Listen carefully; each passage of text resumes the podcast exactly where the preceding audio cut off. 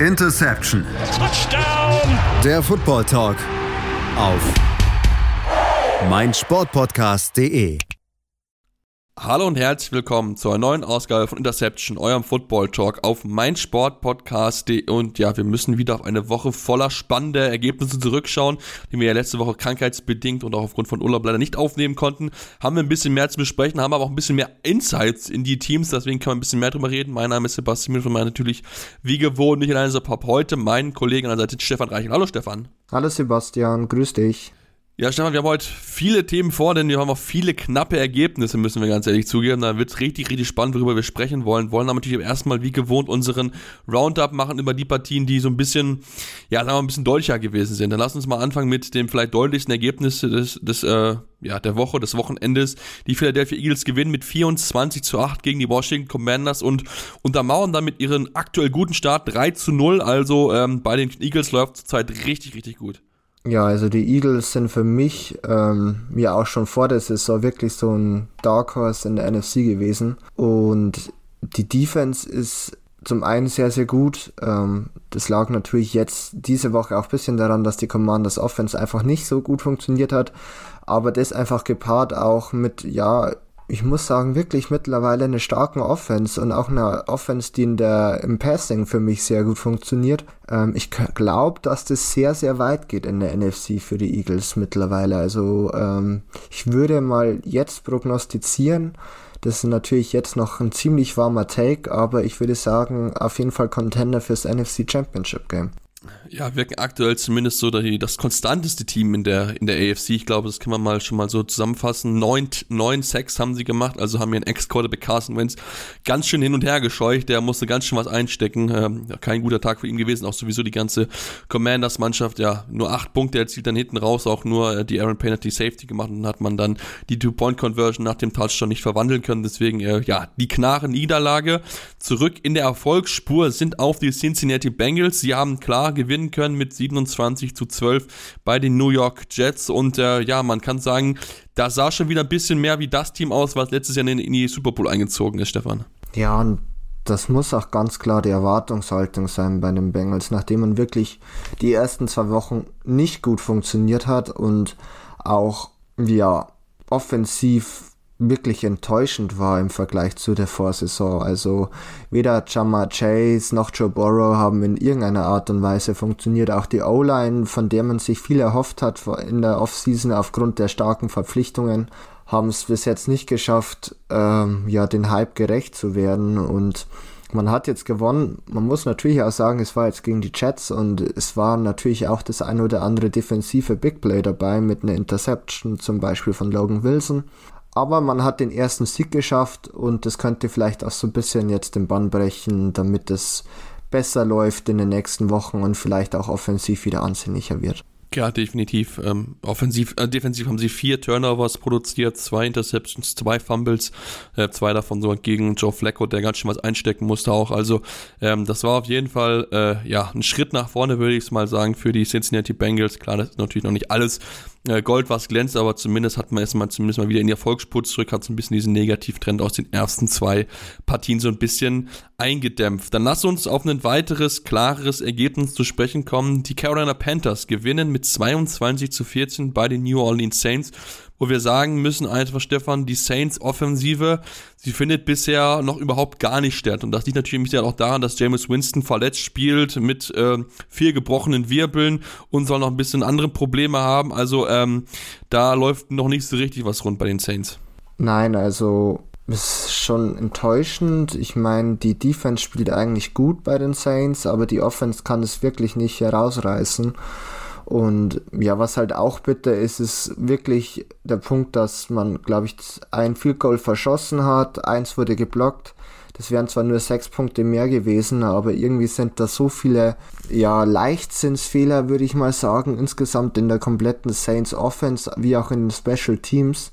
Und ja, wenn du in der NFC South, die jetzt wirklich nicht sonderlich gut ist, sowohl gegen die Falcons nur ganz, ganz knapp gewinnst und da auch von wirklich haarsträubenden Fehlern profitierst in letzter Sekunde und gegen ein Panthers-Team verlierst, das ja offensiv nicht stark war und insgesamt auch jetzt kein Team ist, mit dem man sich jetzt wirklich irgendwie vergleichen sollte, wenn man die Saints ist, die natürlich schon immer noch die Playoffs in den Augen haben, aber jetzt steht man 1 und 2 und muss wirklich schauen, wie es dann weitergeht. Also ich habe die Befürchtung, dass ähm, es bei den Saints, wenn James weiter so spielt und natürlich die Verletzungen, die werden vielleicht besser, aber wenn er spielt, dann kann es natürlich auch sein, dass es nicht besser wird, dass, dass das so weitergeht bei denen. Ja, das ist so ein bisschen so die Frage, die ich mir auch stelle. Also, ähm, das ist, glaube ich, nicht, nicht so ganz einfach. Ich meine, wenn du mit vier gebrochenen Wirbeln spielen musst, klar, natürlich, du möchtest spielen und so weiter, aber da ist halt die Frage, ob man nicht den Spieler besser schützen soll. Denn wenn da mal eine schlimme Verletzung, ein schlechter Hit kommt, dann kann es halt auch schnell passieren, dass dann ja, mehr als nur vier gebrochene Wirbel sind, dass du vielleicht sogar querschnittsgelähmt bist oder sogar von den, vom Hals abwärts. Also von daher ähm, bin ich mal sehr gespannt, wie das mit den Saints angeht, aber du hast recht, da sind so viele Fehler mit dabei. Und ich meine, die Panthers haben nicht überragend gespielt, also Baker Mayfield 12 von 25 nur, also da hat man wirklich, ähm, ja, schon Möglichkeiten gehabt, aber man hat halt offensiv, findet man irgendwie so noch so gar nicht richtig statt in diesem Jahr, aber aus Saints Sicht, also da ist scheinbar der andere Abgang von Sean Payton dann doch noch einen größeren Faktor, als man vielleicht vor der Saison ähm, gedacht hatte. Dann lass uns ähm, zu weiteren Ergebnissen kommen und ähm, also mit einem weiteren Division-Duell beschäftigen. Die Minnesota Vikings gegen die Detroit Lions. Äh, natürlich, wir haben drauf was äh, ja, Amon Rastan Brown gemacht hat. Äh, tolles Spiel wieder gehabt. Seine Touchdown-Serie ist nicht ganz weitergegangen, deswegen bleibt sie jetzt bei sechs äh, Touchdowns in sechs, also sechs Touchdowns in Folge in pro Spielern stehen. Ähm, und hat nicht diesen siebten Spiel dazu bekommen. Ähm, für sein Team auch nicht erfolgreich. 28 zu 24 verlieren sie hier. Stefan, in der Partie, die du nicht verlieren musst. Also das war wieder so ein bisschen so unglücklich aus Lions Sicht wie im Verletzten letzten Jahr, muss man fast sagen. Ja, es war wirklich sehr unglücklich und es war ja auch wirklich in letzter Sekunde das Spiel verloren durch einen, ja, ich weiß gar nicht, ob es so ein Coaching-Fehler war. Ich glaube, äh, Dan Campbell hat den Fehler auf sich genommen bei dem Play-Calling, bei dem Touchdown-Pass von äh, Kirk Cousins auf KJ Osborne, aber es war halt eine komplett, er war komplett offen und ich glaube, das war einfach ein Coverage-Bust. Und ja, es ist schon bitter. Die Lions haben eigentlich schon gut gespielt. Ich finde auch insgesamt die Offense, auch wenn Jared Goff jetzt natürlich nicht der beste Quarterback ist und auch hier kein Upside mehr zu erwarten ist, echt verhältnismäßig gut, aber ja, das war natürlich jetzt schon bitter, in der eigenen Division dann so zu verlieren. Das macht halt dann das Rennen um Platz 2 hinter den Packers dann doch ein bisschen härter für sie. Aber man kann natürlich darauf aufbauen. Man muss immer noch sagen, dass man Lions letztes Jahr schon ganz, ganz happy war, wo es dann den ersten Sieg gegeben hat und mittlerweile schaut es einfach auch deutlich besser aus. Sowohl offensiv wie auch defensiv. Es waren halt dann auch, glaube ich, zwei Missed Field Goals dabei, die ja auch wieder sehr, sehr bitter ja. sind. Es gibt definitiv noch was zu machen, aber ich bin mir ganz sicher, dass man bei den Lions auf dem richtigen Weg ist und ich würde mal sagen, einem guten Quarterback entfernt, um wirklich auch in der NFC North äh, mitspielen zu können um die Playoffs. Äh, das denke ich auch. Ähm, natürlich jetzt ein bisschen bitter ist, dass sie ein bisschen Verletzungssorgen jetzt haben. Ähm, haben sich ja äh, ihr Safety, äh, Tracy Walker, sehr wirklich in den Vordergrund gespielt hat, hat sich wohl ja, Achillessehne gerissen, wird komplett in der ganzen Saison ausfallen. Das ist natürlich schon ein, ein, Rückschlag, aber insgesamt ist auf jeden Fall die Offense äh, und auch allgemein das Team wirklich auf einem guten Weg. Bitte natürlich, dass man diese Partie nicht gewinnen konnte. Einen Sieg eingefahren haben die Atlanta Falcons mit 27 zu 23 gegen die Seattle Seahawks. Ähm, ich glaube, Stefan, die Freude war bei dir groß, dass es dazu gereicht hat, wobei man natürlich auch klar sagen muss, Ziel ist natürlich First Overall Pick, aber ähm, ein Sieg ist trotzdem natürlich etwas, was man gerne mitnimmt.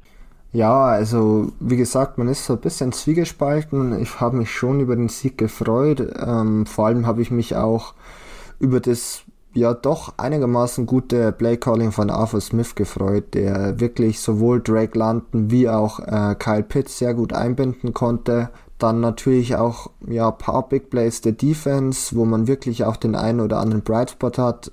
Und ja, so Siege sind, glaube ich, dann doch auch insgesamt gut für die Moral.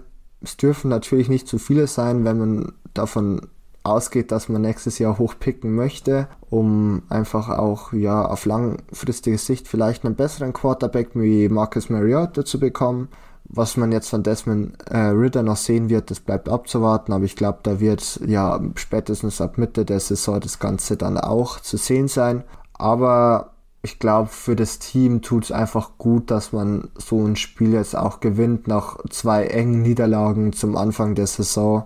hat man es am Ende des Spiels dann doch auch mal geschafft, nachdem es ja wirklich wieder knapp war. Ich glaube, zwei Minuten vor Schluss fummelt Marcus Mariota wieder den Ball bei, einem, äh, bei einer Read Option, dass man es diesmal geschafft hat, das, äh, das Spiel zu Ende zu spielen. Das ist ganz wichtig für die Moral.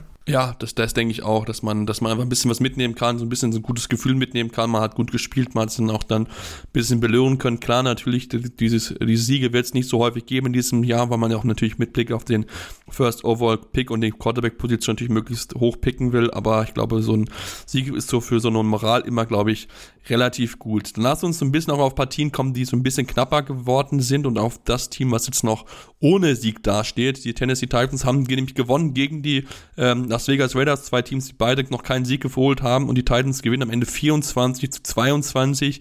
Richtig, richtig knapp. Ähm, die Raiders hätten ja auch noch die Chance gehabt, hier das durchaus das Ausgleich zu erzielen, aber muss halt sagen, die Raiders, ähm, das sieht noch nicht wirklich gut aus, Stefan. Da hat man noch nicht die Probleme, die man ja sonst auch von den Raiders kann aus der Vergangenheit äh, in den Griff bekommen.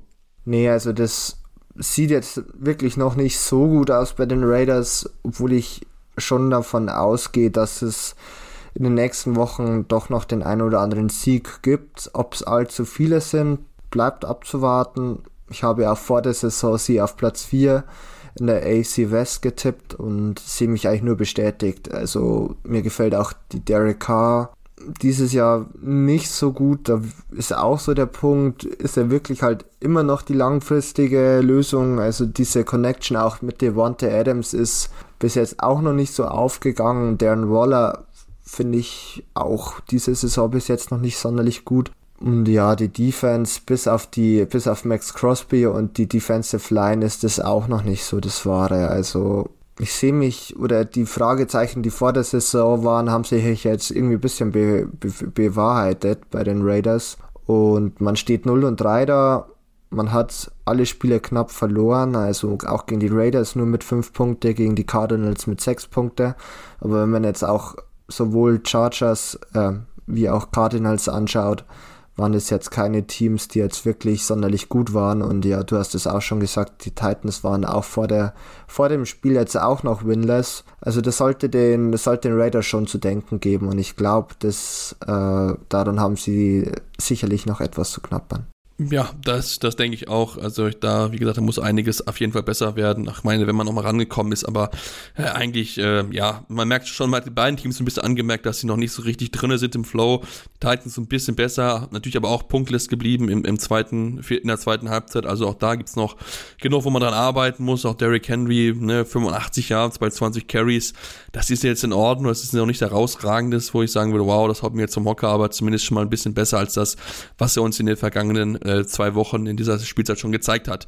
Dann lasst uns auf ein weiteres knappes Spiel zu sprechen bekommen. Die Chicago Bears gewinnen knapp mit 23 zu 20 gegen die Houston Texans und äh, ja, Davis Mills mit der ja wohl vielleicht möglich spielentscheidende Interception, die er dort geworfen hat, sehr, sehr bitter. In einem Spiel, wo die Texans durchaus hätten gewinnen können. Aber man hat beiden Teams angemerkt, ähm, so ganz große Sprünge machte nicht, auch wenn die Bears jetzt zwei Siege schon eingefahren haben, was mich persönlich ein bisschen überrascht aufgrund der Leistung. Ja, also man lebt wie auch schon, ich glaube, es war in der Saison 2020, 2021 bei den Bears, wo sie, glaube ich, ja mit Nick Foles als Starting Quarterback agiert haben, einfach von der Defense. Und ähm, Roquan Smith hat gestern wieder ein verdammt gutes Spiel abgeliefert. Ein Linebacker, der eigentlich gar nicht mehr bei den Bears sein möchte. Ähm, der hat dann, glaube ich, auch diese Interception kurz vor Ende gefangen, genau. wo, was allerdings auch, äh, glaube ich, in der ähm, also an der Line of Scrimmage noch getippt worden ist von einem Defender. Ja. Also war schon echt bitter, diese Niederlage dann für die, für die Texans. Man muss allerdings auch sagen, also offensiv ist es grauenhaft, was bei den Bears abgeht. Also mir gefällt auch Justin Fields nicht gut. Er ist wahnsinnig lange in der Pocket und wartet auf die Progressions, aber irgendwie kommt da nichts zustande. Er ist nicht sonderlich akkurat. Ähm, natürlich sind jetzt die Receiver auch nicht die besten und die Offensive Line, das muss man natürlich ähm, schon berücksichtigen, aber ohne seine Scrambling Ability wäre es wirklich komplett verloren und ich habe die Befürchtung, aktuell, es kann sich natürlich ändern, wenn die Rahmenumstände besser werden, aber so das, was ich von Justin Fields aktuell sehe, überzeugt mich nicht davon, dass er die langfristige Lösung sein kann bei den Bears. Ja, ich habe auch noch ein bisschen, bisschen meine Zweifel. Ich meine, wenn du mal anguckst, 8 von 7, 106 Yards, 2 Interceptions. Wie gesagt, es wird ihm auch nicht einfach gemacht aufgrund der, der schwachen, also wackeligen Offensive Line. Fünf, äh, äh ich glaube, 5 6 hat man zugelassen, genau. Zahlreiche Quarterback-Sits, die noch dazugekommen sind, neun Stück. Also da ist er auch wirklich immer, immer wieder auf der Flucht und ich meine auch das Receiving Core, das ist jetzt nicht, nicht sonderlich gut. Auch wenn man natürlich aus deutscher Sicht sagen muss, dass der Quanimus St. Brown irgendwie so eine gute Rolle gefunden hat, immer so ein bisschen auch eingesetzt wird. Ähm, hat eine Reception für 20 Yards Yards gehabt und dann hat ansonsten noch einen, einen 41 Yard Lauf und damit ist er gemeinsam mit seinem Bruder der einzige oder die einzigen beiden Spieler, die in dieser Saison jeweils eine 30 Yard Reception und eine 30 Yard Run hatten oder darüber hinaus. Also äh, das ist natürlich schön aus deutscher Sicht, aber ähm, trotzdem die, die Chicago Bears, obwohl sie 2 zu 0 da, 2 zu 1 dastehen, ähm, ja, sehen, sehen eigentlich ein bisschen schlechter aus und für die Texans, ja, das ist enorm bitter gewesen. Auch da merkt man natürlich, dass da noch viel zu tun ist. Davis Mills, wie gesagt, macht es eigentlich soweit ganz gut, aber natürlich äh, die zwei Interceptions hat er noch die getippt, ist natürlich richtig, richtig bitter für ihn gewesen. Ähm, aber das ist natürlich auch nicht anders erwartbar, denn das Team ist komplett im Umbruch und da gibt es noch viel, viel mehr im Argen als, äh, als äh, das Sieg um die Quarterback-Position. Also von daher, ähm, ja, knapp der Sieg, wie gesagt, für die Chicago Bears. Wir machen jetzt eine kurze Pause, kommen dann gleich zurück, haben noch weitere Spiele natürlich, über die wir reden wollen. Ne? Auch, ähm, unter anderem das Spiel der Buffalo Bills, das richtig, richtig spannend gewesen ist. Oder natürlich aber auch eine spannende Duell zwischen den äh, Los Angeles Rams und den äh, Los, äh, Arizona Cardinals. Wir hatten es schon kurz angesprochen, deswegen bleibt dran hier bei Interception, eurem Football Talk auf meinsportpodcast.de. Ja, und jetzt sind wir zurück und wollen natürlich noch über die drei weiteren Spiele ansprechen, die wir uns ein bisschen äh, ja, im Schnelldurchlauf durchgehen wollen, ehe wir dann auf ein paar Spiele so ein bisschen intensiver eingehen wollen. Wollen natürlich noch den Blick werfen auf das Thursday Night Game. Äh, Cleveland Browns gegen die Pittsburgh Steelers. Browns gewinnen 29 zu 17. Ähm, ja, kann man schon fast standesgemäß sagen, denn die Steelers offensiv, da ist so viel, was da zu tun ist. Und da merkt man einfach, dass da ja noch ein bisschen mehr als äh, zu tun ist und dass äh, Mitch Trubisky nicht unbedingt die Lösung ist. Nee, also dass Mitch Trubisky die, nicht die Lösung ist, war, glaube ich, von vorhinein klar. Für mich hat es in der Preseason besser ausgesehen. Es war dann doch irgendwie auch ein bisschen vertikaler, einfach kreativer wie das, was man jetzt von der Steelers Offense sieht. Was für mich ehrlich gesagt bald die Frage ist, wie lange Mike Tomlin noch ein Head Coach ist. Also klar, ist natürlich mittlerweile eine Legende oder einfach ja absoluten Fa Face of the Franchise bei den Steelers. Aber es ist jetzt mittlerweile einfach sehr, sehr eingefroren, das Ganze. Also auch im Vergleich zu letzter Saison.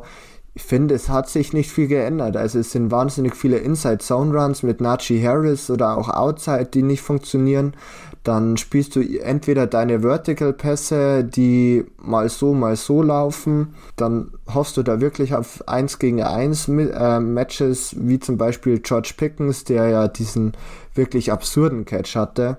Der OBJ-like, muss ja. ich ganz ehrlich zugeben. Aber es reicht halt einfach nicht. Und die Cleveland Browns machen das auch mit Jacoby Brissett echt gut. Also ich finde die Offense echt ansehnbar. Man muss natürlich schon sagen, klar, Nick Chubb und Kareem Hunt als Running Back, du tragen da sehr viel dazu bei. Aber ähm, auch heute oder jetzt schon das gleich dritte Mal mittlerweile, da weiß nicht, warst du da dabei? Ich, hab, ich meinte ja, dass äh, Jacoby Brissett der beste Backup der Liga ist und mich auch da ein bisschen bestätigt jetzt bis jetzt in meiner Meinung. Also, weil das echt gut läuft und man 2 und 1 steht bei den Browns. Gut, man kann mit Sicherheit argumentieren, ob es nicht vielleicht Jimmy Garoppolo ist, aber ähm, auf jeden Fall einer der besten. Ich glaube, da bin ich definitiv bei dir. Und das, ich glaube, das bei den Browns ist einfach so, die wissen einfach, wer sie sind. Sie wissen, dass sie ein One-Heavy-Team sind und da ist es in Anführungsstrichen äh, ein bisschen egal, wer der Quarterback ist, weil man halt was sich darauf verlassen kann, dass das Running Game funktioniert. Und da muss halt auch Jacoby Brissett nicht viel machen. Er macht es aber nicht trotzdem gut. 21 von 31, 220 äh, Yards, zwei äh, Touchdowns, null Interceptions und genau das ist es halt. Er darf, soll halt fehlerfrei bleiben. Das ist halt Jacoby Brissett. Er ist jetzt nicht derjenige, der ein Spiel für dich unbedingt gewinnt, aber er sorgt dafür, dass du halt solche Spiele halt nicht verlierst. Und ich glaube, das ist, glaube ich, äh, ja, glaube ich, das Wichtigste und man sieht es auch einfach, das funktioniert, es läuft und das ist, glaube ich, sehr, sehr wichtig. Dann lasst uns zum Sunday Night Game kommen, ein Spiel, was ja mit einem einzigen Punkt entschieden wurde. Die Denver Broncos gewinnen mit 11 zu 10 gegen die San Francisco 49ers. Was ein verrücktes Sunday Night Game, Stefan. Also es war zum einen verrückt und ja, extrem Slow Scoring. Also ich weiß nicht, ob es ein Scorigami ja. ist. Ich habe nicht nachgeschaut, aber 10 zu 11 habe ich gefühlt noch nie erlebt in der NFL. Nee, es gab es gab, es gab schon einmal. Das war, als die Steelers zum letzten Mal den Super Bowl gewonnen haben. ja.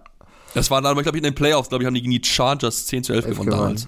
Also wirklich verrückt und ja, ich würde auch sagen, dass sich beide Quarterbacks jetzt nicht wirklich mit Ruhm bekleckert haben, wegen weder Jimmy Garoppolo als auch Russell Wilson. Bei Russell Wilson, ich bin mit, also bis jetzt schon sehr enttäuscht von der Broncos Offense, dass da jetzt einfach auch koordinative Fehler in den letzten Wochen drin waren, das ist ganz klar, auch im Playcalling, aber auch Russell Wilson selbst, 20 von 33 für 184 Yards, weder ein Touchdown noch eine Interception, aber viermal gesackt worden, ist jetzt nicht sonderlich gut.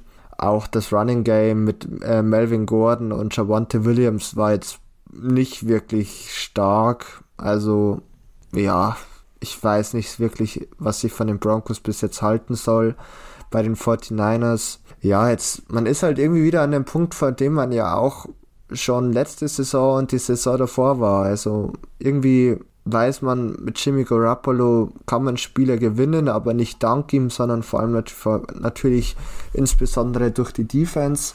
Und auch dieses Mal hat er sich nicht als der Spieler erwiesen, der dann eben in solchen Situationen das Spiel an sich reißen kann und gewinnen kann. Und jetzt hast du natürlich deinen etatmäßigen Starting Quarterback, der bis zum Ende der Saison ausfällt und stehst dann nächstes Jahr wieder vor der Frage, wie du es weitermachst, weil man muss auch ganz ehrlich sagen, so gut hat Trey Lance bis jetzt auch nicht ausgesehen und man hat doch auch viele sehr gute Spieler im Kader und da ist auch die andere Frage, wie lange sie sich das noch geben wollen, wenn einfach der Erfolg bei, den, bei dem Team ausbleibt. Ja, das werden wir mal natürlich genau beobachten. Ähm, wir dürfen ja auch nicht äh, bei den Broncos wollten erwähnt haben, dass sie ja äh, Jerry Roseberg dazu geholt haben vor dem Spiel, um im äh, Game Management und Clock Management ein bisschen dabei zu sein, um dem Team dort zu helfen, äh, In-Game Decisions zu treffen, also quasi Spielentscheidungen während des Spiels. Ähm, ja, gut, das richtig, richtig geholfen hat so nicht. Klar, natürlich muss ich noch ein bisschen einpendeln, ist er relativ spontan dazu gekommen und ich meine, mit seinen 66 Jahren ist natürlich jemand, der sehr, sehr viel Erfahrung hat. Äh, so, so ist ja nicht, aber ähm, ich denke auch, man, man merkt auch bei den Broncos an, dass da noch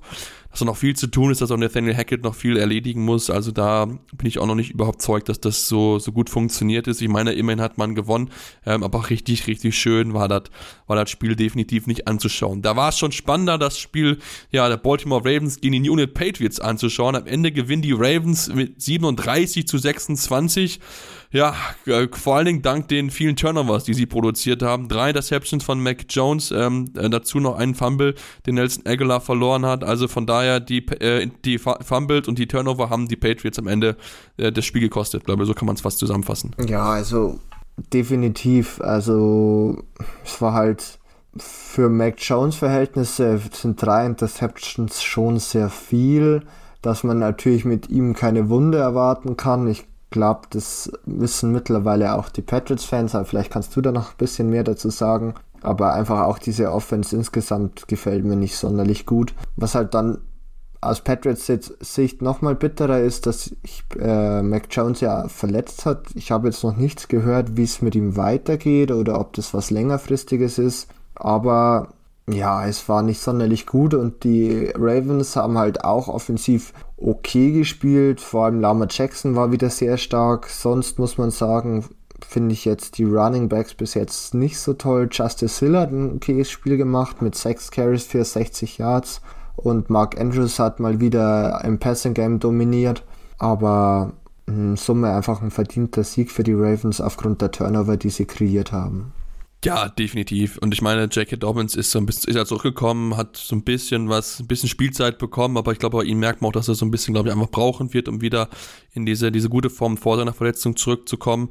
Äh, wenn wir mal gucken, sieben Carries für 23 Yards, ist jetzt nicht sonderlich viel, zwei, zu den zwei Catches für 17 Yards, das ist, das ist in Ordnung, es ist noch nichts herausragendes, aber ich denke, das wird dann, dann ein bisschen mehr einfach dann der Fokus drauf liegen, dass man dann in den nächsten Wochen, dass er dann mehr Spielzeit bekommt, dass dann immer besser wird. Und äh, ja, noch zu den Patriots, also Mac Jones Jones hat ja wohl ein High Ankle Sprain äh, bekommen, möchte wohl noch so eine zweite Meinung sich einholen. Eine mögliche Operation ist, äh, ist Thema. Das ist natürlich dann natürlich enorm bitter aus Patriots Sicht, wenn dann Mac Jones ausfallen würde, denn natürlich mit dem Backup Quarterback wird es nochmal noch mal schwieriger. Ansonsten war ich ganz äh, positiv immer überrascht, dass sie jetzt auch Devante Parker besser involviert haben, denn für mich ist er eher einfach der Go-To-Guy, den du einfach besser involvieren musst in dein Gameplan. Fünf Catches, 156 Yards, ein Average von 31,2 Yards pro Catch.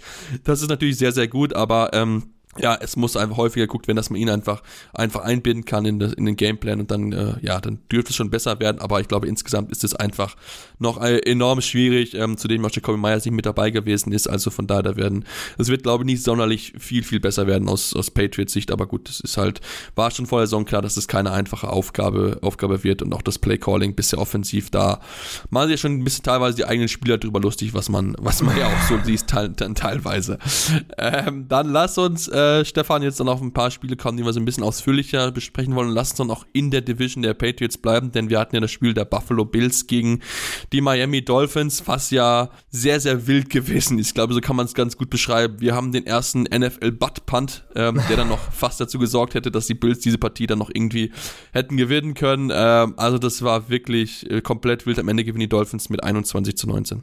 Ja, es war ein sehr verrücktes Spiel und da waren irgendwie auch so viele Stories einfach drinnen in der ganzen Sache. Also angefangen natürlich bei der Verletzung von Tua, die wirklich schrecklich ausgesehen hat, wo er versucht hat, wieder aufzustehen und dann wieder umgefallen ist und dann natürlich auch, man muss, man muss es, finde ich, klar so sagen, also äh, Josh Allen hat den Bills das Spiel verloren. Ich würde es ganz klar so sagen diese Woche. Also es waren dann doch einfach mehrere Punkte dabei, wo er einfach klar entweder den Receiver unterworfen hat oder dann auch, ich glaube, einmal den Snap für den Spike gefummelt hat und somit dann das äh, kurz vor der Halbzeit nicht mehr äh, das Field Goal geschossen werden konnte. Ja, er hatte das, äh, das war ja so, dass er quasi diesen, diesen Snap nicht richtig halten konnte und dann irgendwie an sein Bein rumgespielt hat und dann alle gedacht haben, okay, ja. das Spike noch jetzt einmal lassen, einfach auf den Boden fallen, aber dann wirft er irgendwie einen Pass raus und denkt so, okay, was. Genau, und dann war, dann war die Glock um und es waren, es war, war nichts mehr natürlich auf der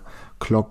Und ja, es war dann im Endeffekt ein enges Spiel, dann dieser Buttpunt noch, das, dann hatten die Bills wieder die Chance und dann bekommen sie es wieder nicht hin in letzter Sekunde, weil ja der, weil Isaiah McKenzie es nicht geschafft hat, out of bounds zu laufen, aber da würde ich gar nicht Isaiah McKenzie so die krassen Vorwürfe machen. Ähm, das war einfach auch nicht gut, auf einer Crossing Route ihn anzuspielen.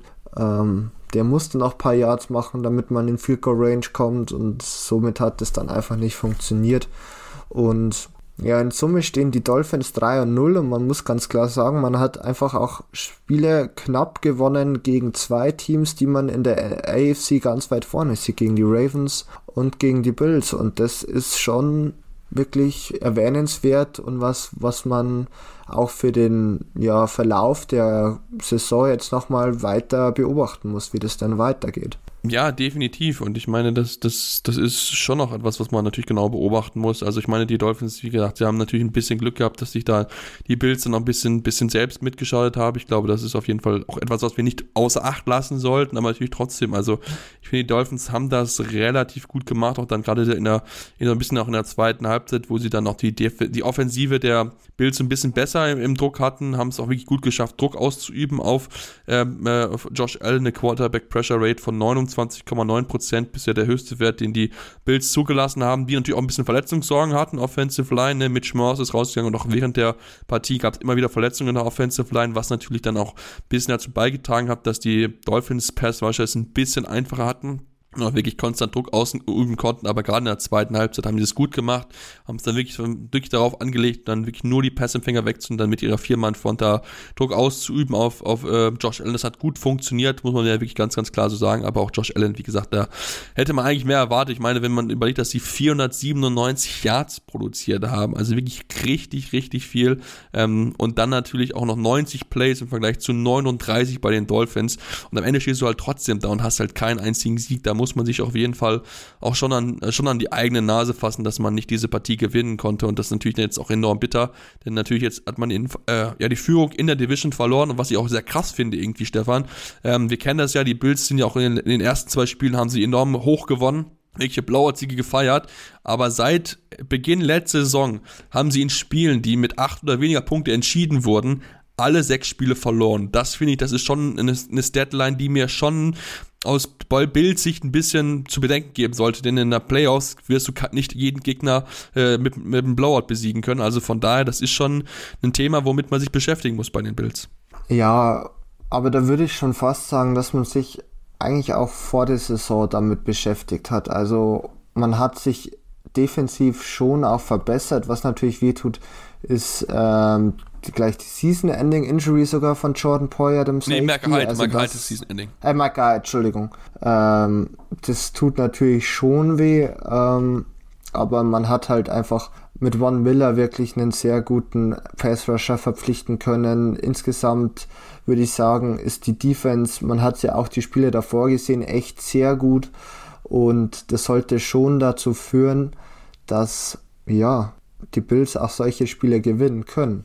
Also für mich war es gestern wirklich eher, ja, die Offense oder insbesondere Josh Allen.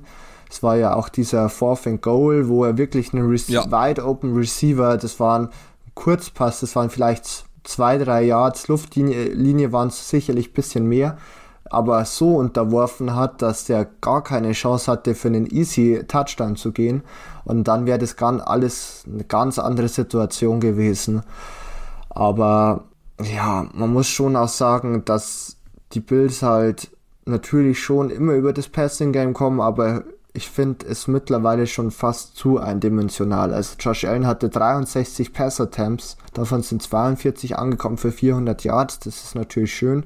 Aber wenn dafür deine Running Backs mit Devin äh, Singletary, der 9 Carries für 13 Yards hat und ähm, auch Zach Moss 4 für 46, das war gut, aber ich glaube, da war auch ein Big Play 43 dabei. 43 Yards war eins davon, ja.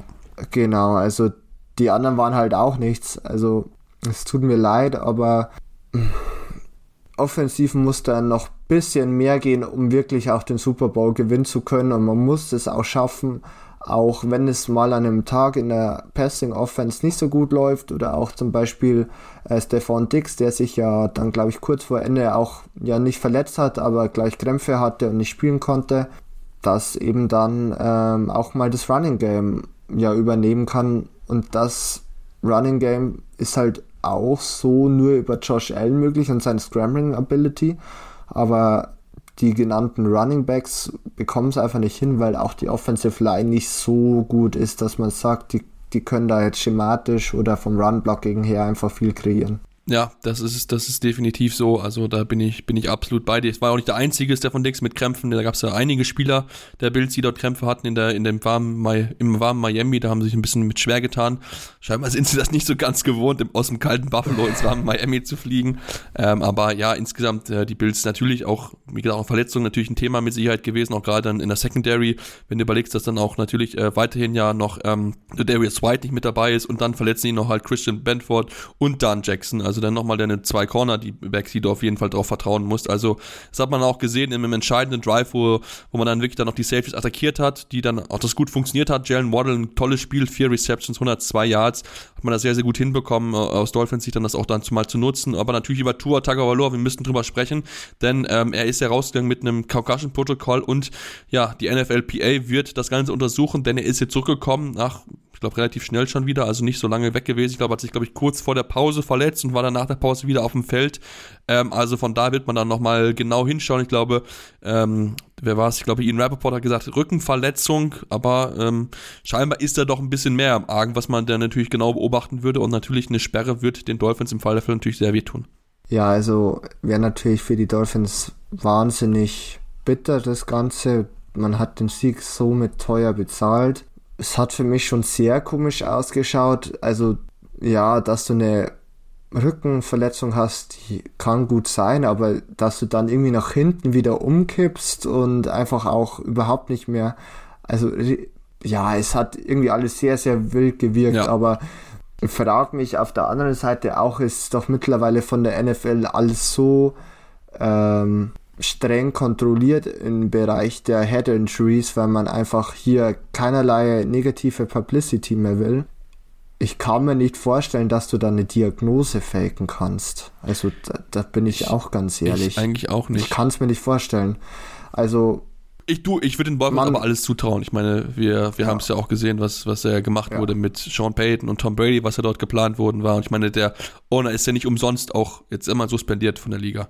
Ja, das ist auf der anderen Seite natürlich auch wahr. Und man weiß ja auch, unter welchen Bedingungen ja die Spieler oder unter welchen Schmerzen die spielen und wie diese behandelt werden.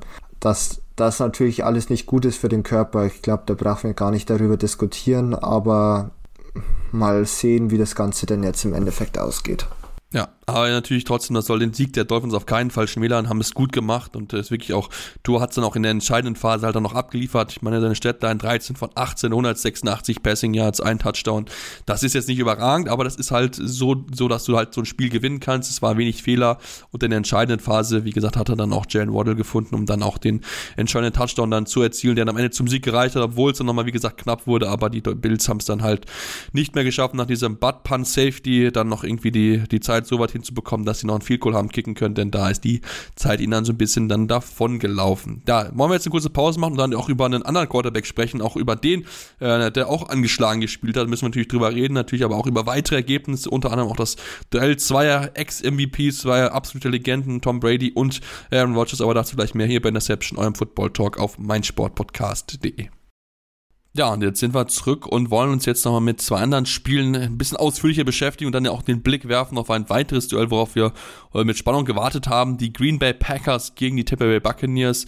Ein Spiel zwischen zwei absoluten Quarterback-Legenden, Tom Brady gegen Aaron Rodgers. Ja, groß Offensivspektakel, Stefan, war es nicht. 14 zu 12 heißt es am Ende für die Green Bay Packers die ja auch ein bisschen Glück hatten, ne? Einen guten, guten Start gehabt, ne? 14 Pässe, von den ersten 14 Pässen, die Aaron Rodgers gewonnen hat, sind 13 angekommen, führte schnell 14 zu 3 und dann irgendwie nach dem Goal-Line-Fumble von Aaron Jones lief dann offensiv nicht mehr richtig viel zusammen, aber am Ende gewinnen sie ähm, und ich glaube, das ist etwas, was, was sie freuen wird, aber ich glaube, über das Ergebnis und wie es gelaufen ist, ähm, kann man nicht so ganz zufrieden sein.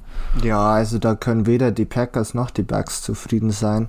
Ich meine, beide Teams sind ganz klar Contenders in der NFC und haben auch beide sicherlich ganz klar das Ziel ausgerufen, in den Super Bowl zu kommen und den Super Bowl zu gewinnen. Und ja, man sieht auf bei beiden Teams meiner Meinung nach klar, wo die Schwächen diese Saison liegen. Bei den Buccaneers ist es ein bisschen auch verletzungsbedingt. Das sollte sich ähm, noch besser regeln können. Ich meine, Mike Evans sollte nach seiner Suspendierung auch mal zurückkommen und Chris Godwin ist, glaube ich, eh schon wieder von Week to Week. Also das sollte bei ihm auch bald äh, möglich sein, dass er wieder spielt. Aber ich finde, bei den Packers merkt man schon ganz klar, dass einfach dieser Nummer 1 Wide Receiver fehlt und dass hier einfach keine Lösung vorhanden ist für das ganze Thema. Und ich denke, es wird schon zu einem Problem werden im Laufe der Saison. Ja, das, das glaube ich auch. Ich meine, diesmal hat es ja Romeo Dubs, der, der Rookie, hat es ja relativ gut gemacht. Ne? Acht Targets, acht Catches, 73 Yards, ein Touchdown. Das sind natürlich jetzt, äh, wenn wir uns angucken, vom Average ja keine überragenden Zahlen, aber er hat halt äh, sicher die Bälle gefangen. Und ich glaube, das ist ganz, ganz wichtig, dass man halt guckt, dass die Right Receiver halt, auch gerade die Jungen natürlich dann sich so weiter Woche für Woche entwickeln und halt möglichst keine Fehler halt machen. Und ich glaube, das sieht man jetzt in diesem Fall so, dass es ja dann auch funktionieren kann. Wie gesagt, klar, da ist dann in der, in der zweiten Halbzeit ist da offensiv überhaupt nichts mehr äh, zusammengelaufen. Das muss man muss man definitiv auch äh, auch nicht unerwähnt lassen. Ähm, da ja ist wirklich viel Luft nach oben gewesen, aber ich meine ähm, im Endeffekt hast du halt ein Laufspiel, worauf du dich so ein bisschen verlassen kannst, auch wenn es nicht überragend gewesen ist mit einem 2,7er Average. Aber du hast halt eine Defensive, die halt wirklich richtig gut ist und dann auch in entscheidenden Phasen halt da ist. Und das muss man ja auch sagen. Die war ja zu Beginn jetzt nicht so da, Stefan, aber die hat sich wirklich gesteigert und hat dann auch dafür gesorgt, dass man diese Partie gewinnen konnte. Klar, natürlich, wenn die Buccaneers mit vollem Karacho da gewesen wären, wäre es vielleicht was anderes geworden. Aber trotzdem etwas, was man nicht außer Acht lassen sollte, dass sie hier auch dieses Team dann auch und diesen Sieg über die Zeit gerettet haben. Ja, also das ist natürlich der andere Punkt, dass die Defense schon wirklich stark ist. Und ja, Quay Walker, der Rookie, auch mit einem Forced Fumble, ähm, das sind halt dann schon so Punkte, wo man einfach sagt, man kann sich auf die Defense verlassen dann in wichtigen Momenten und man muss natürlich schon auch immer noch sagen, auch wenn jetzt die Wide Receiver nicht die besten sind aktuell bei den Buccaneers, man hat immer noch einen Tom Brady, der auch gezeigt hat bei den Patriots, dass er nicht mit den allerbesten Waffen auskommen muss, um wirklich auch ein gefährlicher Quarterback zu sein. Leonard Fournette diese Saison noch nicht wirklich gut, aber auch eigentlich ein guter Running Back. Also da kann man aus, aus, der, aus dem Sieg aus Packers Sicht schon auch viel ableiten für die Defense, dass man hier einfach wirklich gut gewappnet ist. Ja, definitiv. Also das, das, ist, das ist definitiv so. Ähm, ja, wie gesagt, man, man hat ja schon erwartet, dass die Defensive das Prunkstück der, der Packers sein wird. Und wir sehen es, glaube ich, nochmal relativ deutlich. Und ja, auch, ich, bin auch, ich bin auch bei dir. Natürlich, die, die Buccaneers Defense ist natürlich auch gut gewesen, hat es auch relativ gut hinbekommen. Ähm, aber für mich aber das größere Thema ist, dass die, dass die Offensive es bei den, Packer, bei den äh, Buccaneers überhaupt nicht hinbekommen hat. Nachdem ja äh, Tom Brady letzte Woche zwei äh, Tablets kaputt geschlagen hat vor lauter Frust. Ich glaube, das hätte er dieses Wochenende wahrscheinlich am liebsten wieder getan, wenn man ganz ehrlich ist. Aber ich glaube, hat er keine mehr in der Nähe gehabt. Zumindest kann ich, kann ich mich an keine Ziele erinnern, wo er das getan hat. Ähm, da läuft es halt auch nicht drum. Klar, natürlich, da, da fehlen dann auch wichtige Spieler, wie halt Mike Evans, Stream, Chris Godwin und wie auch ein Julio Jones, der wohl fit werden soll jetzt für, nächstes, für das nächste Spiel. Aber trotzdem, also da, da auch das Running Game, 2,7 Yards im Average, also da, da klickt es einfach überhaupt noch nicht zusammen in der Offensive. Das ist wirklich ähm, ja schon noch dramatisch, glaube ich, wenn man sich das Spiel anschaut, dass es da überhaupt nicht funktioniert bei dem Talent, was man ja eigentlich besitzt. Ja, also kann ich eigentlich nur so unterstreichen, deine Aussage. Da hat man sich wirklich mehr erwartet. Wie gesagt, die Verletzungsprobleme sind natürlich schon auch ein wichtiger Faktor, aber vor allem im Running Game funktioniert es halt auch nicht. Und so schlecht sind halt die Wide Receiver auch nicht mit Russell Gage, äh, Cole Beasley, Sc ähm, Cameron Braid, Kyle Rudolph. Das sind natürlich jetzt nicht die Top-Optionen, aber auch keine schlechten auf jeden Fall. Nee, definitiv nicht. Also da kann man schon schon ein bisschen mehr erwarten. Aber wie gesagt, es ist jetzt halt so, man muss jetzt damit klarkommen, man hat jetzt dieses, diese Partie verloren. Das Gute ist, da kommen jetzt so, so ein paar Spieler zumindest zurück. Das dürfte so ein bisschen für Entlastung sorgen, aber trotzdem auch, wir haben es ja auch letzte Woche gesehen gegen die Saints, ähm, das war auch da auch nicht viel los. Also da ist ja noch ein bisschen was, was getan werden muss von Tom Brady natürlich und auch seine, seinen Teamkollegen um ihn herum, damit man dann natürlich dann auch, ja, möglichst erfolgreich sein kann. Denn wie gesagt, in der Division ist nicht sonderlich viel los, gerade aktuell, auch wenn man, äh, auch wenn er natürlich aktuell zwar die, die, die ähm, Panthers zwei Spiele schon, oder ein, ein, Spiel schon gewonnen haben ähm, und auch teilweise gute Ansätze gezeigt haben, aber trotzdem, es sind keine Mannschaft, vor dem man sich jetzt verstecken muss. Also von daher muss man gucken, dass man sich jetzt möglichst eine gute Ausgangsposition für die Playoffs dort erarbeitet. Dann lass uns auf ein anderes Spiel zu sprechen, uh, sprechen kommen, wo ich mich so ein bisschen darauf gefreut habe, denn das war natürlich so ein, ein, ein, spannendes Spiel, Jaguars gegen Los Angeles Chargers, denn die Jaguars, die haben sich ja wirklich gefangen, äh, einen guten Start, 1 zu 1, nach dem 24 zu 0 gegen die Indianapolis Colts, ich mir auch schon darauf gedacht, okay, was, was könnte da vielleicht möglich sein gegen die Chargers, die ja wirklich ja, noch so ein bisschen am Schwächeln sind. Und ähm, ja, was soll man sagen, die Jacksonville Jaguars gewinnen 38 zu 10 bei den Los Angeles Chargers. Der höchste Sieg seit äh, sehr, sehr langer Zeit, seit Woche 15 2001.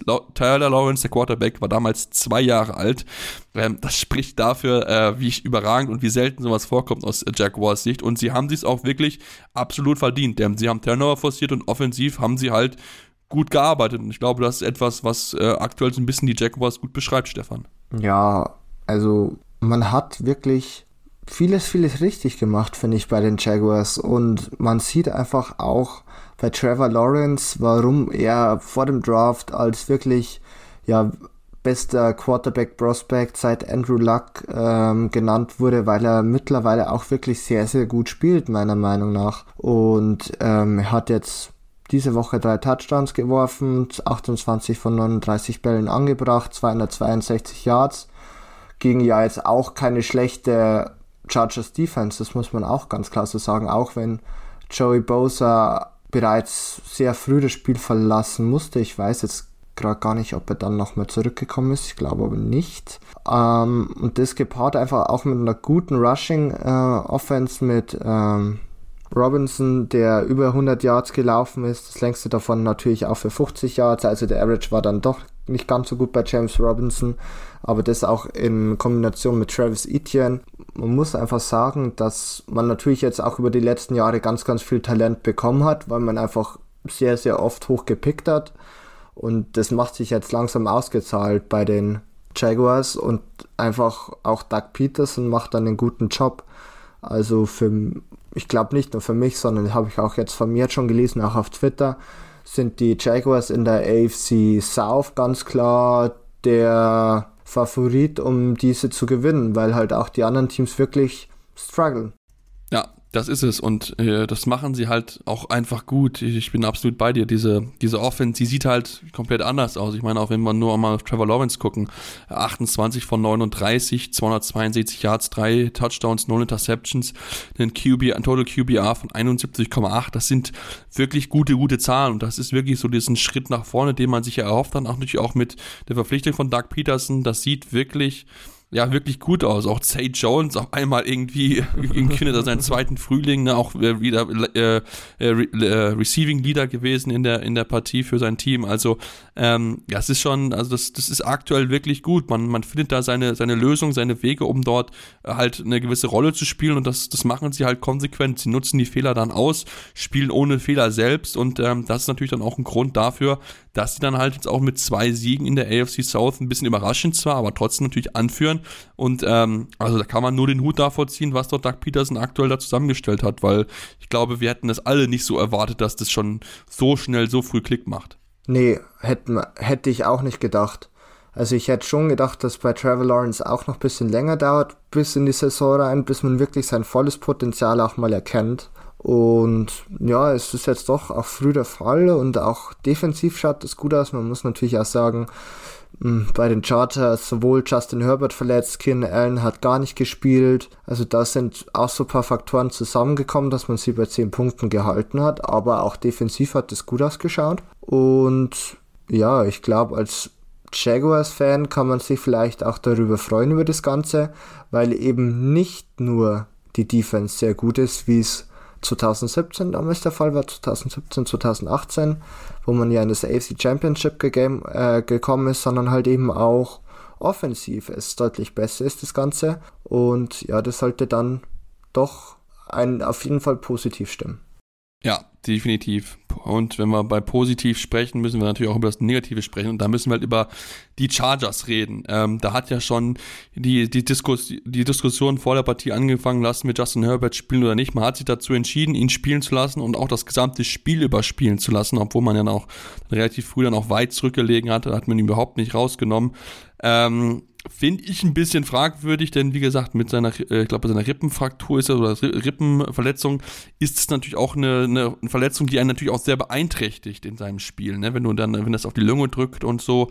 Ähm, und ich meine mal, Brandon Staley, er bekommt immer mehr und mehr Druck auch von außen, weil natürlich auch seine Defensive, dass er sein eigentlich sein Steckenpferd ist, halt überhaupt nichts hinbekommt. Klar, JC Jackson nicht mit dabei, Khalil, äh, Joey Bosa dann hat auch das Spiel verlassen. Ähm, trotzdem erwarte ich da eigentlich viel, viel mehr von, von der Defense und natürlich auch für den Chargers insgesamt. Ja, und also ich muss sagen, erstens ist die Offense nicht gut geschemt oder sehr konservativ geschemt. Das ist halt auch wird halt nicht einem Justin Herbert gerecht. Und man muss auch sagen, also gestern musst du als Coach auch mal deinen Quarterback besser schützen. Du bist wirklich hinten, dein Quarterback ist verletzt und du lässt ihn trotzdem noch spielen. Dann musst du auch, wenn's, wenn er in der Pressconference gesagt hat, gleich, dass Justin Herbert es sich gewünscht hat, weiterhin mit seinen ähm, ja, Brüdern sozusagen weiter im Huddle zu stehen. Du musst ihn da vor sich selbst schützen und einfach auch auf den weiteren Verlauf des Saisons zählen, dass du einfach einen fitten Justin Herbert hast. Also das sind einfach so Punkte, wo ich mir denke, da, da fehlt es einfach an Führung äh, seitens des Headcoaches und auch an einem gewissen Schutz. Aber ich meine, das ist jetzt nicht die erste Woche, wo wir sehen, dass sowas nicht funktioniert. Ich meine, äh, Kyle Shannon hat letzte Woche auch Trey Lance ähm, ins Feuer geworfen, sage ich mal, in einer gewissen Art und Weise. War ja jetzt auch nicht das erste Mal, hat ja auch schon mit Archie Free gemacht. Ja, und jetzt, was halt auch noch anfällt, äh, ist, dass Rashawn Slater, glaube ich, bis zum Ende der Saison ausfällt. Ja, also wurde heute bekannt gegeben, genau. Dein Starting Left Tackle, Right Tackle, ich weiß gar nicht, was er ein Bein spielt, aber jedenfalls Starting Tackle fällt aus, ist natürlich auch nicht gut.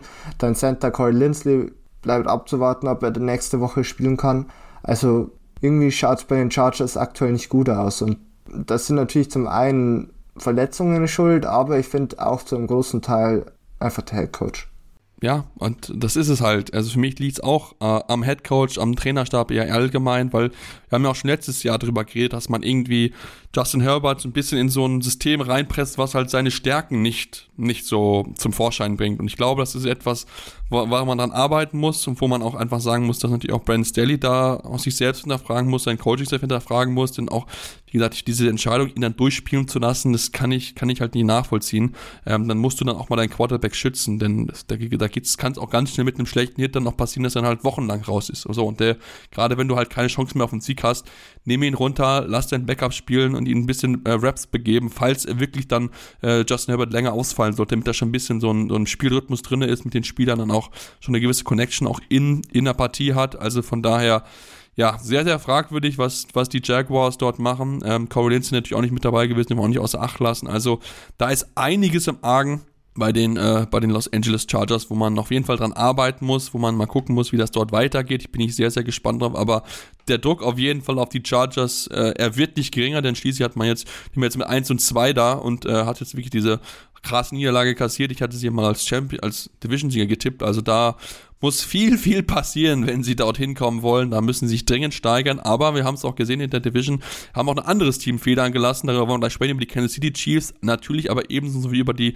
Los Angeles Rams, also quasi den Nachbarn der Chargers. Denn die, auch die haben sich ein bisschen schwer getan. Aber dazu gibt es gleich mehr hier bei Interception, eurem Football Talk auf meinsportpodcast.de. Ja, und jetzt sind wir zurück und wollen uns noch mit zwei anderen Partien, den zwei fehlenden Partien noch beschäftigen, die es ähm, gegeben hat bis zum Montagabend, wo wir ja bekanntlich immer aufnehmen. Und dann lass uns äh, dann auch direkt in Los Angeles bleiben und auf die Los Angeles Rams zu sprechen kommen, denn die haben gegen die Arizona Cardinals gespielt. Ja, am Ende gewinnen sie knapp 20 zu 12, heißt es am Ende, Stefan, für die Los Angeles Rams gegen die Arizona Cardinals, die es geschafft haben, ohne Touchdown in dieser Partie zu bleiben. Das ist natürlich richtig bitter und auch gerade der Beginn der Partie war wieder erschreckend schwach. Ja, ich weiß nicht, was ich von den Cardinals halten soll. Also, Kyler Murray hat ein okay Spiel abgeliefert. Ich meine, er hat immer, immerhin immer noch für 314 Yards geworfen aber man hat keinen einzigen Touchdown geschafft, man hat vier Field Goals geschossen, man find, ich finde auch, dass das in gewisser Weise viel zu konservativ dann war in gewisser Art und Weise. Ich glaube, man hat auch tief im vierten Quarter dann lieber das Field Goal mitgenommen, als versuchen, es auszuspielen und noch etwas näher ranzukommen an das Ganze. Und auf der anderen Seite die, Chart, äh, die, die Rams haben sich jetzt auch nicht wirklich mit Ruhm bekleckert. Also so toll war die Offense jetzt auch nicht. Also man ist immer noch sehr von Cooper Cup abhängig. Ich meine, klar, er ist einer der besten Receiver der Liga, aber vor allem Allen Robinson, muss ich sagen, schaut bis jetzt ganz, ganz schlecht aus. Also da hat man gefühlt bis jetzt einen äh, Wide Receiver bekommen, der noch überhaupt keinen Impact hatte.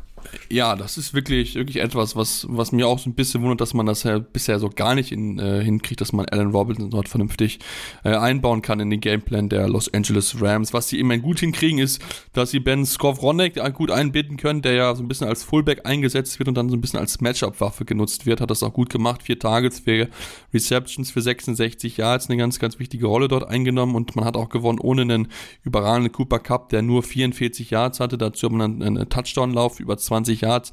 Ähm, also man hat man hat das Beste daraus gemacht, man hat relativ schnell früh in Führung gegangen, hat das dann äh, auch dann gut verwalten können insgesamt, aber ich bin auch beide so, so richtig, richtig überragend war halt diese Partie von der, von der Offensive der Rams noch nicht so wirklich. Ich meine, immerhin haben sie äh, das erste, das ist die erste Partie von Matthew Stafford ohne, ohne Touchdown als Rams Quarterback. Das ist auch ein bisschen bezeichnend, so gerade für die Probleme, die es dort ein bisschen gibt bei den Rams. Ja, also es sind, es ist halt bei den Rams auch aktuell nicht ganz so einfach. Man ist halt wirklich auch, man darf sich definitiv bei der Defense äh, bedanken. Nicht nur bei Aaron Donald, der auch wirklich wieder ähm, gut gespielt hat und auch bei Jalen Ramsey, sondern wer für mich so ein bisschen auch ähm, ja, das Spiel gewonnen hat, war Darian Kendrick, ähm, der Siebtrunden-Rookie der wirklich ein starkes Spiel gemacht hat, auch als Outside Corner aufgestellt wurde und ähm, dort wirklich auch, ich glaube, einen ganz, ganz wichtigen Pass-Breakup hatte und auch sonst ähm, wirklich sein Gegenüber absolut unter Kontrolle hatte. Aber insgesamt muss ich sagen, sehe ich schon bei den Rams eine gewisse Regression zu letztem Jahr. Also man hatte halt dann doch einfach auch noch mehr Waffen mit auch noch einem Robert Woods auf Wide Receiver mit ähm, dann eben auch einen OBJ bis zu seiner Verletzung. Ich finde, es merkt man schon, dass einfach das bis jetzt fehlt. Auch ein Tutu Atwell, der letzte Saison in der zweiten Runde gedraftet wurde, hatte bis jetzt noch kaum Impact. Wird auch nicht viel mehr haben, ehrlich gesagt. Also so wenig Snaps wie der sieht, denke ich nicht, dass der jetzt auf einmal einen Impact haben wird in der Offense. Aber nicht so leicht bei den Rams. Nee, definitiv nicht. Das ist äh, gar keine einfache Aufgabe. Ähm, aber wie gesagt, man, man hat jetzt immerhin zwei Siege. Auch ganz wichtig, dass man auch dann das direkte Duell einfach gegen seinen Division-Konkurrenten gewonnen hat, gegen die Arizona Cardinals. Ähm, da muss man mal gucken, wie man es hinbekommt. Auch man hat ja so ein bisschen versucht, mit dem Running Game irgendwie ins Going zu bekommen, nachdem Cam Akers in der ersten Halbzeit fast gar nicht gespielt hat, in der zweiten Halbzeit dann mehr Spielzeit bekommen, hat es auch gut gemacht mit, mit 61 Yards insgesamt bei 12 Carries und 5,1er Average. Dann auch den Fumble, dann kurz vor, äh, ich glaube im dritten Viertel war es, glaube ich, ähm, wo man auch so denkt, okay, das darf halt auch nicht passieren, das kann halt auch wieder dazu sorgen, dass halt äh, ja, Sean McVay ihn wieder ein bisschen limitiert ja, es ist, es läuft nicht ganz rund. Immerhin, man gewinnt Spiele. Ich glaube, das ist ganz, ganz wichtig aus, aus Rams sieht, dass man das zumindest das hinbekommt, dass man dann noch ein bisschen gesünder wird, denn man darf auch nicht vergessen, sie haben auch ein paar Verletzungssorgen. Ich glaube, gerade so, so Safety, also so, so Secondary ist ein bisschen so ein Problem. Ne? Darion Kendrick äh, hatte eine, äh, ist ja rausgegangen für eine Concussion Evaluation. Kobe, äh, Kobe Bryant mich nicht mit dabei, Jordan Fuller nicht mit dabei, David Long verletzt, Troy Hill ist ja auch verletzt mit einer, mit einer auf Injured Reserve. Also da hat man so ein bisschen ein paar Sorgen gerade, das darf man nicht außer Acht lassen. Ja, und auch Offensive Line ist ja immer noch so ein bisschen so, ein, so eine Fragezeichen, wo man ein bisschen dran arbeiten muss. Also ähm, da ist ein bisschen was zu tun für Sean McVay, aber wie gesagt, man steht mit 2 zu 1 aktuell an der Spitze der Division, also von daher kann man zumindest äh, das positiv auf jeden Fall mit in die nächsten Wochen nehmen. Lass uns zum Letz zur letzten Partie der Woche kommen, Stefan. Und natürlich wollen wir damit auch genau dann drauf schauen, wie es ja gelaufen ist zwischen den Kansas City Chiefs und den Indianapolis Colts. Denn am Ende gewinnen die Colts zwar mit 20 zu 17, aber eigentlich haben die Chiefs diese Partie verloren. Ja, also die Chiefs haben es ganz klar verloren. Und gegen die Colts so ein Spiel zu gewinnen, ist schon sehr, sehr bitter. Also das darf dir eigentlich nicht passieren, weil die Colts einfach auch offensiv nicht sonderlich gut waren. Man hat sie auch konstant geschafft, Matt Ryan zu sacken, Fumbles zu kreieren. Man hat diese Turnover kaum genutzt. Selbst auch beim äh, Fourth Down, glaube ich, ja, dann nicht verwandelt einen Fake Punt. Also auch bei den Chiefs merkt man insgesamt, dass die Offense nicht so läuft, wie es die Saisons davor getan hat. Und ja, auch hier merkt man den Abgang von Tyreek Hill und dass man keinen adäquaten Ersatz gefunden hat, ganz klar. Ja, definitiv. Also das ist ähm, mit Sicherheit, mit Sicherheit ein großes Thema, ähm, dass da so ein bisschen also so das Thema, ja, zweiter oder der Receiver, der Ersatz für Tyreek Hill fehlt. Äh, ich finde aber natürlich auch gerade ähm, Special Teams war ja das große Thema, glaube ich, in dieser Partie einfach, wenn wir uns mal anschauen, was dort alles schiefgelaufen ist ja, du hast das Fake Field Goal, was du versuchst beim vierten und elf. Ähm, dann der Field Goal Versuch, der nicht reingeht aus einer machbaren, äh, machbaren Distanz. Ähm, dann hast du den Muffed Punt, der noch dazu kommt. Ähm, den, das Mist, äh, Mist PAT, der noch mit dabei gewesen ist. Ähm, auch ansonsten fand ich ein bisschen kurios, dass man sich an der, an der 49 Yard Linie, äh, dass man da dort gepantet hat, anstatt dafür zu gehen. Auch dieses Fake Field Goal mit der die Ausstellung der Spieler auch ein bisschen verwunderlich. Da ist ja dann auch Andy, oder sind ja auch dann Patrick Mahomes und Eric Bienemy so ein bisschen aneinander geraten auf dem Weg in die Halbzeitpause. Also da, ja, gibt es einfach Dinge, die, die man hätte besser machen können, glaube ich. Und dann gewinnst du diese Partie auch und gibst sie halt nicht ab gegen, gegen die Colts, die natürlich Danke sagen. Und ähm, das ist halt auch, wenn man ganz ehrlich ist, die Colts, die sind offensiv halt einfach nicht, nicht, noch nicht existent, noch nicht da. Und da darfst du halt so ein Ding halt nicht abgeben als Chiefs. Also da mussten sich wirklich an die eigene Nase fassen. Das war echt sloppy play, muss man, glaube ich, ganz gut zusammenfassen. Nee, also das beschreibt das Ganze ganz gut. Also war auf jeden Fall sloppy. Als Chiefs-Team darfst du das Spiel nicht verlieren, wenn du eigentlich insgesamt schon so dominierst aus meiner Sicht. Ähm, offensiv war es jetzt vielleicht keine nicht dominierend, aber man hatte die Chiefs eigentlich ständig, äh, die Colts ständig unter Kontrolle und man hat es trotzdem nicht hinbekommen. Und ja, ist dann irgendwie doch auch bitter. Für die Colts natürlich schön, wenn man so seinen ersten Sieg anfahrt gegen den Haus- und Favoriten. Aber aus Chiefs Sicht, finde ich, sind halt dann doch ein, zwei Sorgenfalten wenigstens gerechtfertigt. Definitiv, definitiv. Aber lass uns, lass uns über die Colts sprechen. Ich glaube, über den Sieger müssen wir natürlich auch reden. Ähm, wie gesagt, so richtig überzeugend war es nicht. Und was mir halt auffällt, ist, ähm, sind eigentlich zwei Dinge. Einmal das Fumble-Problem von Matt Ryan, haben jetzt schon sieben Fumbles bisher. Und die Offensive Line der, der Colts, die ein riesengroßes Problem bisher in der Saison ist. Ja, also die Offensive Line ist grauenhaft. Das hat natürlich auch Auswirkungen auf Matt Ryan und seine Fumbles. Ähm, der war zum Teil sofort wirklich unter Druck zum Teil hat er die einfach auch nicht gesehen. Auf der anderen Seite muss man auch sagen, ich finde, man merkt schon klar, dass Matt Ryan diese Saison seine besten Momente hinter sich hat oder äh, nicht mehr an die Leistungen anknüpfen kann der Vorsaisons. Der Arm ist wirklich mittlerweile nicht mehr gut, also man sieht ganz klar, was für eine Kraft er auch in kurze Bälle äh, reinstecken muss, ist schon echt extrem. Und deshalb gepaart mit einer insgesamt schlechten Offensivleist äh, Offensive Line Leistung und halt, ich würde auch sagen, bis auf Michael Pittman und jetzt auch zu einem gewissen Maßen Alex Pierce jetzt in seinem ersten Spiel, ist halt leider auch, ähm, ja, das, ja, sind die Receiver und Titans nicht sonderlich gut. Also da fehlt es halt leider offensiv weiterhin bei den Colts und ja, das Paradoxe in der ganzen Geschichte ist eigentlich, dass man sagen muss, man ist mittlerweile bei den Colts ja fast schon wieder so weit wie in der Vorsaison und in der Vor-Vorsaison. Man hat keine dauerhafte Lösung auf Quarterback, die in einen Quarterback dazu führt, dass man gewisse Spiele gewinnen kann. Und das ist einfach nur zum gewissen Maße bitter, aber dass man aus Colts Sicht auch nichts daraus lernt, ist irgendwie dann doch auch irgendwie anstrengend oder ich weiß gar nicht, wie es genau sagen soll. Also irgendwie müssen die doch jetzt auch mal da was anderes machen an der ganzen Geschichte. Ja, finde ich auch. Und ich habe immer so ein bisschen das Gefühl, dass das auch dieses Jahr wirklich so, so, so ein Make-or-Break-Jahr für Frank Reich ist. Ich glaube auch, dass er da auch einfach jetzt mehr Druck bekommen muss. Denn, wie gesagt, hat die Offensive überhaupt noch nicht hinbekommen. Jetzt die Offensive Line, die ein großes Problem ist. Klar, natürlich, die großen Spieler, die großen offensiven Waffen sind dann auch nicht mit dabei. Da muss man auch Chris Ballard mit ins Gebet nehmen, der halt du merkst ja, dass er halt ein Bill Belichick-Typ ist, denn auch er kann keine Wide Receiver draften. Das ist halt einfach so jetzt mal Michael Pittman ausgenommen und mit sich auch vielleicht zu abstrichen Alec Pierce, aber in, in der Zeit, in der er da ist, hat er halt nicht viele Treffer gehabt auf der Position. Ähm, Jelani Woods, mal gucken, wie er, er performen kann, hat ja zwei Touchdowns gefangen.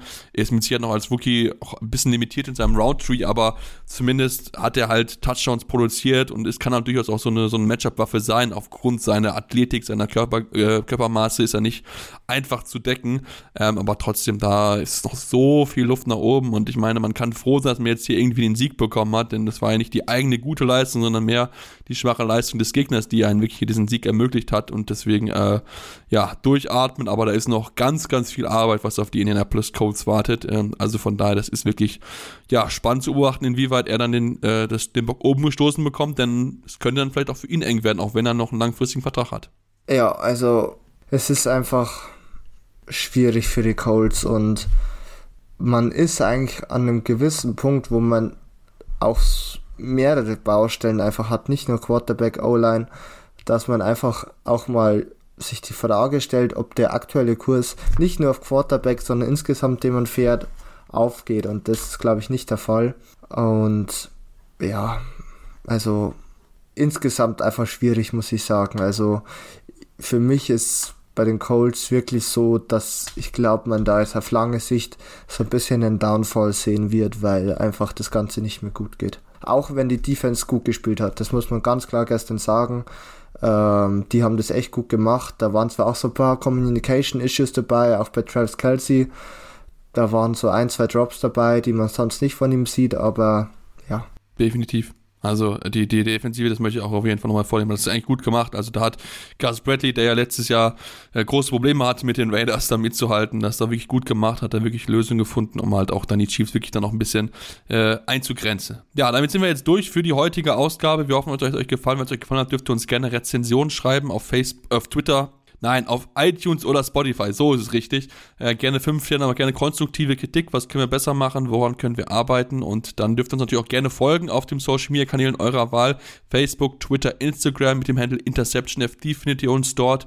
Ja, dann hören wir uns dann nächste Woche wieder hier und dann wollen wir nochmal schauen, was dann die Woche 4 für uns bereitet. Denn bisher ist es ja richtig, richtig spannend. Wir haben es gehört und schauen wir mal, ob das weiterhin so eng, so spannend bleibt und welche Teams sich da vielleicht nochmal ein bisschen besser präsentieren. Deswegen bleibt dran hier und wir hören uns nächste Woche wieder bei Interception, eurem Football Talk auf meinsportpodcast.de.